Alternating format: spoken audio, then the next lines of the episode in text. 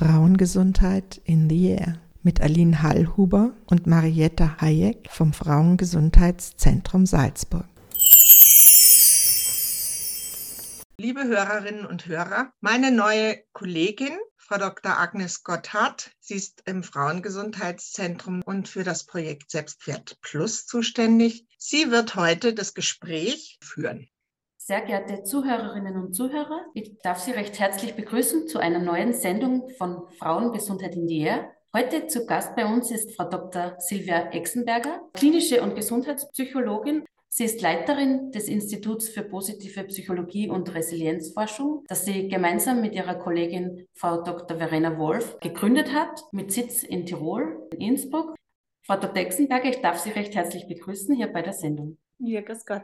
Ich freue mich sehr, dass Sie Zeit gefunden haben. Das heutige Gespräch dreht sich um die positive Psychologie. Sie sind prädestiniert auf dem Gebiet und forschen auch auf dem Gebiet. Was bedeutet positive Psychologie? Was ist das? Was können wir den Zuhörerinnen und Zuhörern mitgeben, damit sie mit dem Begriff auch was anfangen können? Ja, es, die positive Psychologie, wie sie eh schon der Name sagt, fokussiert einmal auf die positiven Seiten des Menschen. Nämlich das Ziel davon ist, dass Menschen zum Aufblühen kommen, also sozusagen, dass sie lernen, das Beste aus sich herauszuholen. Und das hat Martin Seligmann, also 1998 der Präsident von der American Psychological Association war, wieder als Thema in die Psychologie reingeholt, weil das ist ja sehr einfach in Schatten gerückt worden durch den Zweiten Weltkrieg, weil da ist die Psychologie eine sehr heilende Disziplin geworden, also Krankheiten heilen und was natürlich auch nötig war und wichtig war, wo sie einen großen Stellenwert hat gekriegt. Aber im Prinzip waren die Aufgaben der Psychologie immer schon Talente fördern, Menschen zum Aufblühen zu bringen und nur ein Teil sozusagen auch irgendwie störungsspezifisch zu schauen. Was ist dann der Unterschied zur traditionellen Psychologie, also zu der Psychologie, und die wir Laien quasi äh, mhm. als Psychologie verstehen? Also die positive Psychologie ist ja wahrscheinlich eine Weiterentwicklung oder ein anderer Zweig der Psychologie. Ja, also, also unterscheiden tut sich so darum, wenn man so ein bisschen an ein Bild sich anschaut. In der positiven Psychologie probiert man die Menschen als Schwimmer und Schwimmerinnen auszubilden, also im Vorhinein schon und sie nicht erst, also nicht zu retten dann, wenn sie beim Ertrinken sind. Also vielleicht präventiv oder noch schöner gesagt gesundheitsfördernd.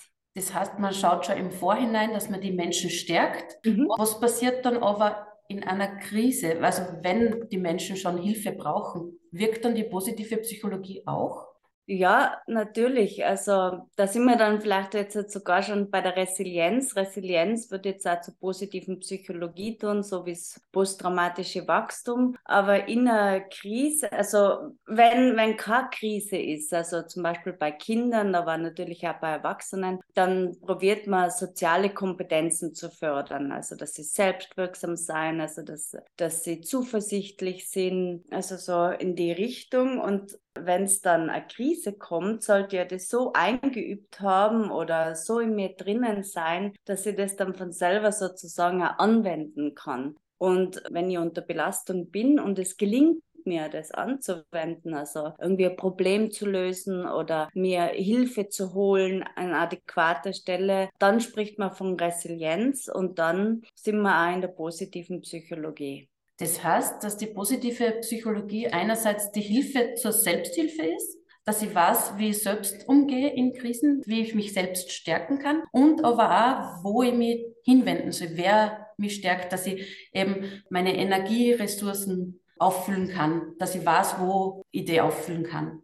Ja, das sind einfach so Pfeiler davon. Also der Martin Seligmann hat ja dann viel, was so quasi positive Psychologie so äh, irgendwie das Thema war am Anfang so einfach Glück, aber das ist ja sehr hedonistisch, glücklich sein, also das, das behandeln ja viele Forscher innen in der positiven Psychologie oder in der Psychologie, es wird mit subjektivem Wohlbefinden übersetzt, also jetzt in der Fachsprache. Und er hat es aber ausgedehnt auf, auf Wohlbefinden. Also und das, in dem Wohlbefinden als Thema von der positiven Psychologie sieht er einfach diesen hedonistischen Teil und also dieses psychologische, also authentisch sein, selbst aktualisieren oder selbst verwirklichen, auf sich schauen. Und das ist jetzt sozusagen alles drinnen in, als Thema in der positiven Psychologie. Also er nennt es PERMA, das ist ein Akronym für positive Emotionen, Engagement. Das R steht für Relationships, also Beziehungen. Das M für Meaning, den Sinn und A ist Achievement für so Erfolg oder Zielerreichung. Wenn diese Bereiche quasi erfüllt sind, oder natürlich kann man nicht immer alle Töpfchen gleich voll haben, aber doch ein bisschen in der Balance ausgewogen, dann kann man davon ausgehen, dass man im guten Wohlbefindensbereich ist. Mhm. Sie haben ja jetzt kurz das Stichwort Glück äh, angesprochen. Es gibt ja auch Studien, die den Zusammenhang zwischen Glücklichsein und gesundheitlichem Wohlbefinden erwiesen haben. Was sagen Sie? Gibt es so Faktoren, ob wann man sagen kann, ob wann man glücklich ist, beziehungsweise wie, wie weit die beiden Faktoren dann sich überschneiden, wo der optimale Punkt ist quasi zwischen Glück und Gesundheit?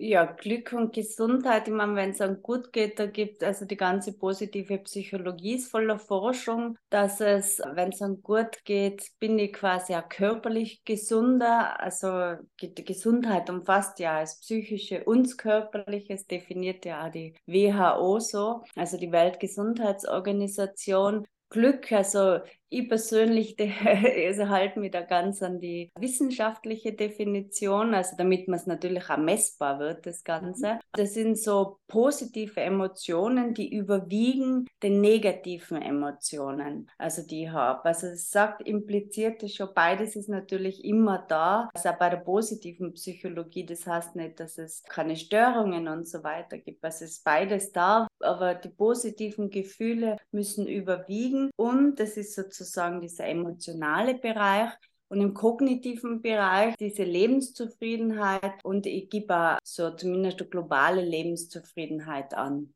Und wo ich dann reingehe zum Wohlbefinden, das vermischt sich eigentlich sowieso. Also wir haben Forschung gemacht mit Kindern in Indien, also das war damals nach dem Tsunami, die Langzeitfolgen vom Tsunami, dass über subjektive Wohlbefinden gegangen, also was macht dich glücklich? Und da kommt natürlich das ganze Hedonistische, was, was Spaß und Lust macht. Also wenn die Freunde treffen, spielen, also jetzt bei den Kindern. Aber es geht da, zum Beispiel haben wir schon die Kinder genannt, die indischen, das war was Besonderes, rausgehen in die Natur, also die Sonne spüren. Und das ist also dann schon eher so psychologisch psychologisches Wohlbefinden, so was in Ruhe finden geht, in sich ruhend äh, sein. Also, und das hat ja Seligmann dann schön als Thema für die positive Psychologie gesehen. Es ist nicht nur Glück, es ist eben dieses Wohlbefinden, also wo dieses hedonistische und psychologische eben einfach dabei ist, beides dabei ist. Sie machen ja sehr viel Forschung. Haben Sie da auch geschlechtsspezifische Forschung betrieben, wo Sie dann auch sagen können, ja, Männer unterscheiden sich da sehr stark bei Frauen im Wohlbefinden in der heutigen Zeit? Oder kann man da keine konkreten Unterschiede hinsichtlich des Wohlbefindens herauslesen? Meine Forschung bezieht sich ja hauptsächlich auf Kinder und Jugendliche. Und äh, bei Kindern ist es einmal so, dass man vor allem bei den jüngeren Kindern redet so bis zur Pubertät, dass man eigentlich keine Geschlechtsunterschiede sieht, vor allem wenn man die Kinder selber fragt. Wenn man die Eltern befragt, die sehen das vielleicht unterschiedlich, aber da haben wir hauptsächlich, wenn es um Geschlechtsunterschiede geht, also so um um Störungen, dass Eltern Unterschiede einfach sehen. Und, und bei der Pubertät sieht man es dann wieder schwanken. Also bei der Pubertät, störungsspezifisch haben wir meistens mehr Mädchen, wo man ausgehen, dass die sich halt auch mehr mitteilen vielleicht. Und beim Wohlbefinden, da kann jetzt, wenn man jetzt an die Covid-19-Studie denkt, oder an die COPSI-Studie von Deutschland, Covid-19 war unsere eigene Studie, da haben wir eigentlich keine Geschlechtsunterschiede, weil wir nur Kinder bis zum 12. Lebensjahr gehabt haben. Aber die COPSI-Studie, das ist so eine Covid-Studie rund um Raven Sieverer, die in Deutschland äh, die Jugendlichen befragt hat. Und da ist es die Lebensqualität, die gesundheitsbezogene Lebensqualität, ist bei den Mädchen war stärker beeinträchtigt als bei den Buben. Mhm. Wir beim Frauengesundheitszentrum, wir machen auch derzeit ein Projekt, das nennt sich Selbstwert Plus. Und da geht es darum, dass wir Mädchen und junge Frauen bis 21 stärken wollen, eben auch hinsichtlich des Selbstwerts und dass wir die Mädchen und jungen Frauen empowern. Also das Stichwort, das wir uns da zum Ziel gesetzt haben. Wie können wir da zum Beispiel die positive Psychologie nutzen, dass wir das in unseren Workshops einsetzen können, dass die Mädchen auch davon profitieren könnten? Ich habe zuerst erwähnt, also die Wohlbefindenstheorie von Perma vom Seligmann, das ist eigentlich die, würde ich jetzt mal sagen, sehr gut beforschte und wo man einfach zu jedem Buchstaben, also zu jedem Bereich oder zu jedem Element gibt es ja ganz konkrete Übungen da zeigt da die Forschung, also es ist hochkarätige Forschung, weil die hat sich ja etablieren müssen, die positive Psychologie. Man hat es ja ziemlich schwierig, sich durchzusetzen jetzt gegen zur Forschung von posttraumatischer Belastungsstörung oder Depression. Und die zeigt immer äh, zum Beispiel auch schon Erfolge, wenn man das bei Störungsbildern anwendet. Also vielleicht jetzt keine äh, schwere Depression, also schwerwiegend, das ist ja alles in den Diagnosekriterien festgelegt, aber so eine mittelgradige Depression kann sich verbessern. Also wenn man äh, so Übungen macht, dran bleibt, es ist natürlich alles auch nicht mit einmal getan, das ist anstrengend, weil das ist ja Einstellungsänderung. Und man muss natürlich auch dranbleiben, damit es halt auch Wirkung zeigt und vor allem, damit man sich dran gewöhnt. Also im Blick, im Fokus von einem Tag auf das zu lenken, was gut läuft, was nicht genervt hat und was man ja, gut gegangen ist einfach immer das Positive sehen und in den Vordergrund rücken. Das heißt, dass man einfach Denkmuster auch verändert oder verändern probiert. Das ja, das ist ein Denkmuster, also ganz die bekannteste Übung. Ich hoffe, ich wiederhole es jetzt nicht schon so oft, dass man sie nicht mehr hören kann, aber diese drei die positiven Dinge am Abend, dass man sich die überlegt, was war da am Tag und zusätzlich einfach sich ja nur denkt, was habe ich dazu beigetragen. Und das kann schon anstrengend sein oder weil manchmal, wenn der Tag, wo man ein schlechtes Gefühl hat oder irgendwas hat im Tag die Wände gegeben, wo, wo ich mich nicht mehr gut gefühlt habe, wo ich mir eigentlich nur noch freue, endlich schlafen zu gehen, dann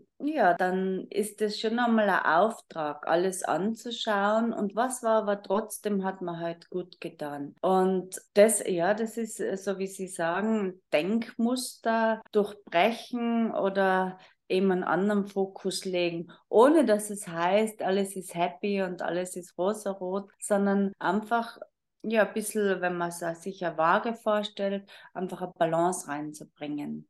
Sie forschen eben mit Kindern und Jugendlichen. Mhm. Haben Sie da auch schon Ergebnisse hinsichtlich Schulängste bei Kindern und Jugendlichen und wie man da zum Beispiel einwirken kann als Elternteil zu Hause dass man eben die positive Psychologie einsetzt, um dem entgegenzuwirken, dass die Kinder einfach auch zum Beispiel in der Schule dann gelassener hingehen können, ohne zum Beispiel Ängste vor Schularbeiten? Also die Schulängste ist jetzt überhaupt gerade Thema von mir zum Forschen oder so spezifisch Schule. Also mein Fokus ist meistens Krise und wie sie mal gut rauskommen aber prinzipiell jetzt gelassen zu sein, also oder Schulängste hat ja was zu tun mit Selbstwirksamkeit. Also ich glaube, wenn man Tests, Schularbeiten oder was die Kinder einfach immer an Herausforderungen in der Schule haben, geht es wahrscheinlich ja einfach darum, es ihnen erstens mal üben, um das kommt man sowieso nie drum herum und dann Druck rausnehmen und einfach auch das Gefühl geben, du kannst diese Probleme oder Schwierigkeiten oder Aufgaben, die sich da stellen, halt äh, lösen. Also dieses Gefühl zu gehen, du machst es gut. Ich glaube, das ist ein, ein, tägliches, wenn man mit den Kindern, weiß ich nicht, die, je nachdem wie alt sie sind,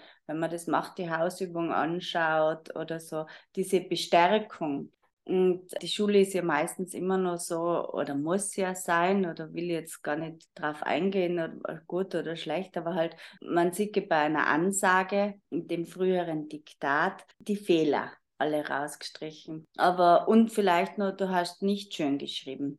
Und dann, es gibt ja schon genug Schulen, wo sie daneben schreiben, äh, das und das war nicht gut, aber das hast du super gemacht oder so. Also auch da schon im Fokus legen, okay, du hast jetzt zwei Fehler, aber vielleicht spezifisch schauen, nicht du bist schlecht im Schreiben, das ist zum Beispiel also zum ein Weg zum Erfolg, sondern jetzt schauen wir genau, wo sind deine Probleme. Also Groß- und Kleinschreibung ist es nur. Also dann fokussieren wir auf das. Also ich glaube, und das gibt eine gewisse Selbstwirksamkeit. Nicht so, ich kann das prinzipiell nicht oder ich bin prinzipiell so aufgeregt, sondern spezifisch jetzt so analysieren quasi. Schauen wir hin, wo ist das genau passiert und wo setzen wir genau an. Und dann, glaube ich, kriegt man als Kind eine Sicherheit und einen Selbstwert, weil ich kann ja mir selber dann auch helfen. Und dann bewirkt es wahrscheinlich auch auf die Angst, hat es eine Einwirkung.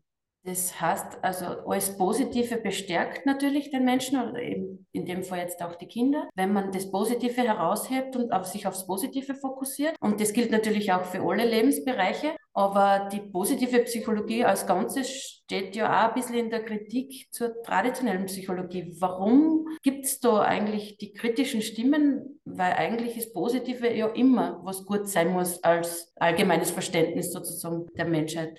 Naja, die kritische Stimme ist deswegen halt auch, das Negative hat einfach eine längere Nachwirkung. Also wenn man so evolutionstechnisch sich überlegt oder biologisch, wenn ich bedroht werde, muss ich sofort handeln und dann muss, muss ein Fokus gelegt werden. Ja, da kann ich nicht lange überlegen, hm, wie bedrohlich ist jetzt das genau, was mache ich jetzt, dann ich muss sofort handeln. Und wenn dann was passiert, dann brauche ich viel länger, also mein Überleben ist, hängt davon ab, dass ich dann das wieder sichern kann. Also wenn man das Beispiel nimmt, ich gewinne ein Haus, ich habe habe schon ein Haus und ich gewinne ein zweites dazu oder ich habe ein Haus und ich verliere das. Dann brauche ich viel länger, um einfach wieder auf den Stand zu kommen. Ich, ich brauche wieder ein Haus. Also ich muss ja überbrücken. Und, und das ist das Wichtige, was man evolutionsbiologisch sozusagen weitergibt.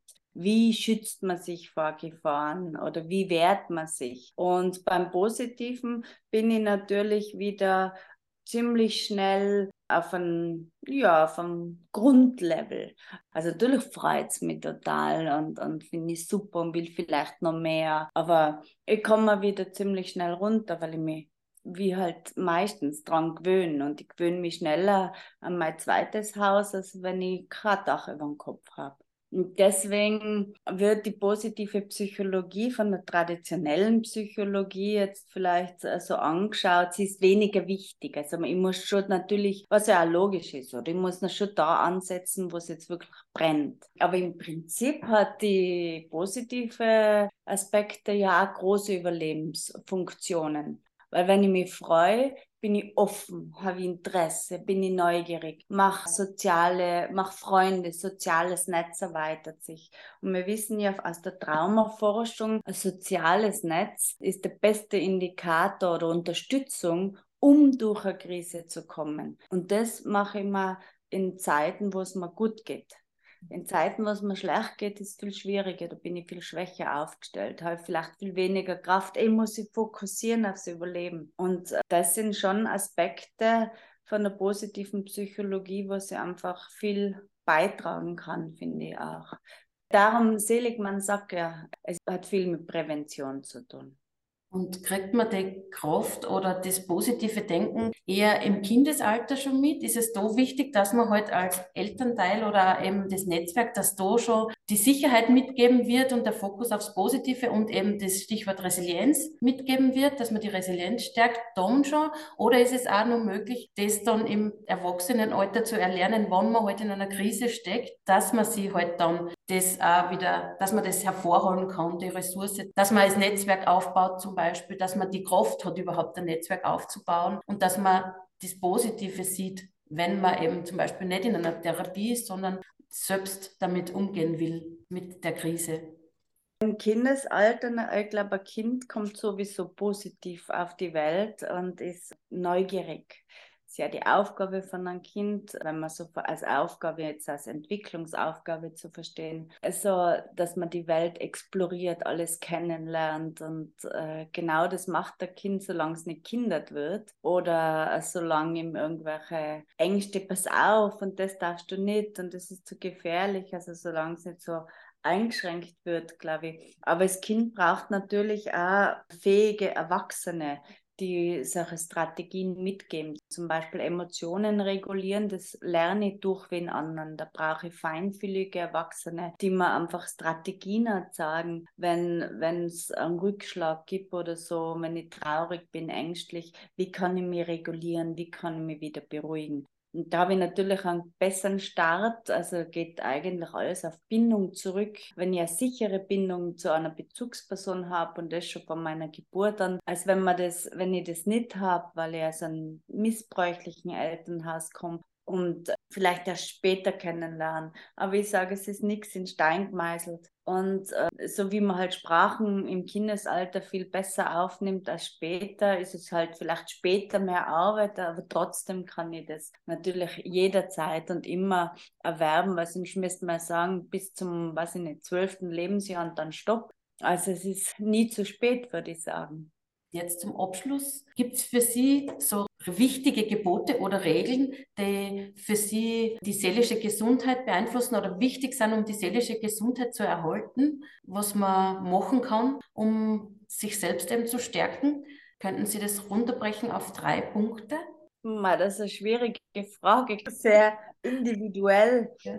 Also für mich persönlich ist schon so wichtig, vor allem wenn es so Alltagstrott ist und wenn es alles vielleicht ein bisschen mühsam ist, noch ein bisschen krank und so weiter. Schon der Fokus, also es ist immer eine Übung auch für mich, zu schauen, was war aber trotzdem gut, was hat mir gefallen. Dann ist für mich wichtig, rein so Zielformulierungen oder oft ist so, das will ich nicht mehr, das taugt man nicht mehr, also so weg von, dass ich mir dann wirklich bei der Nase nehme und denke, naja, das taugt man nicht mehr, aber was will ich denn dann? Oder was steht in meinem, was für Optionen habe ich denn? Oder habe ich jetzt gar keine? Aber dann weiß ich das auch einmal klar. Aber wohin will ich? Also nicht immer so dieses Denken, Weg äh, von etwas, sondern wo will ich hin? Und darauf eben ja, fokussieren und vielleicht auch altersgemäß bei mir jetzt ist schon auch so, dass ich mich immer wieder mehr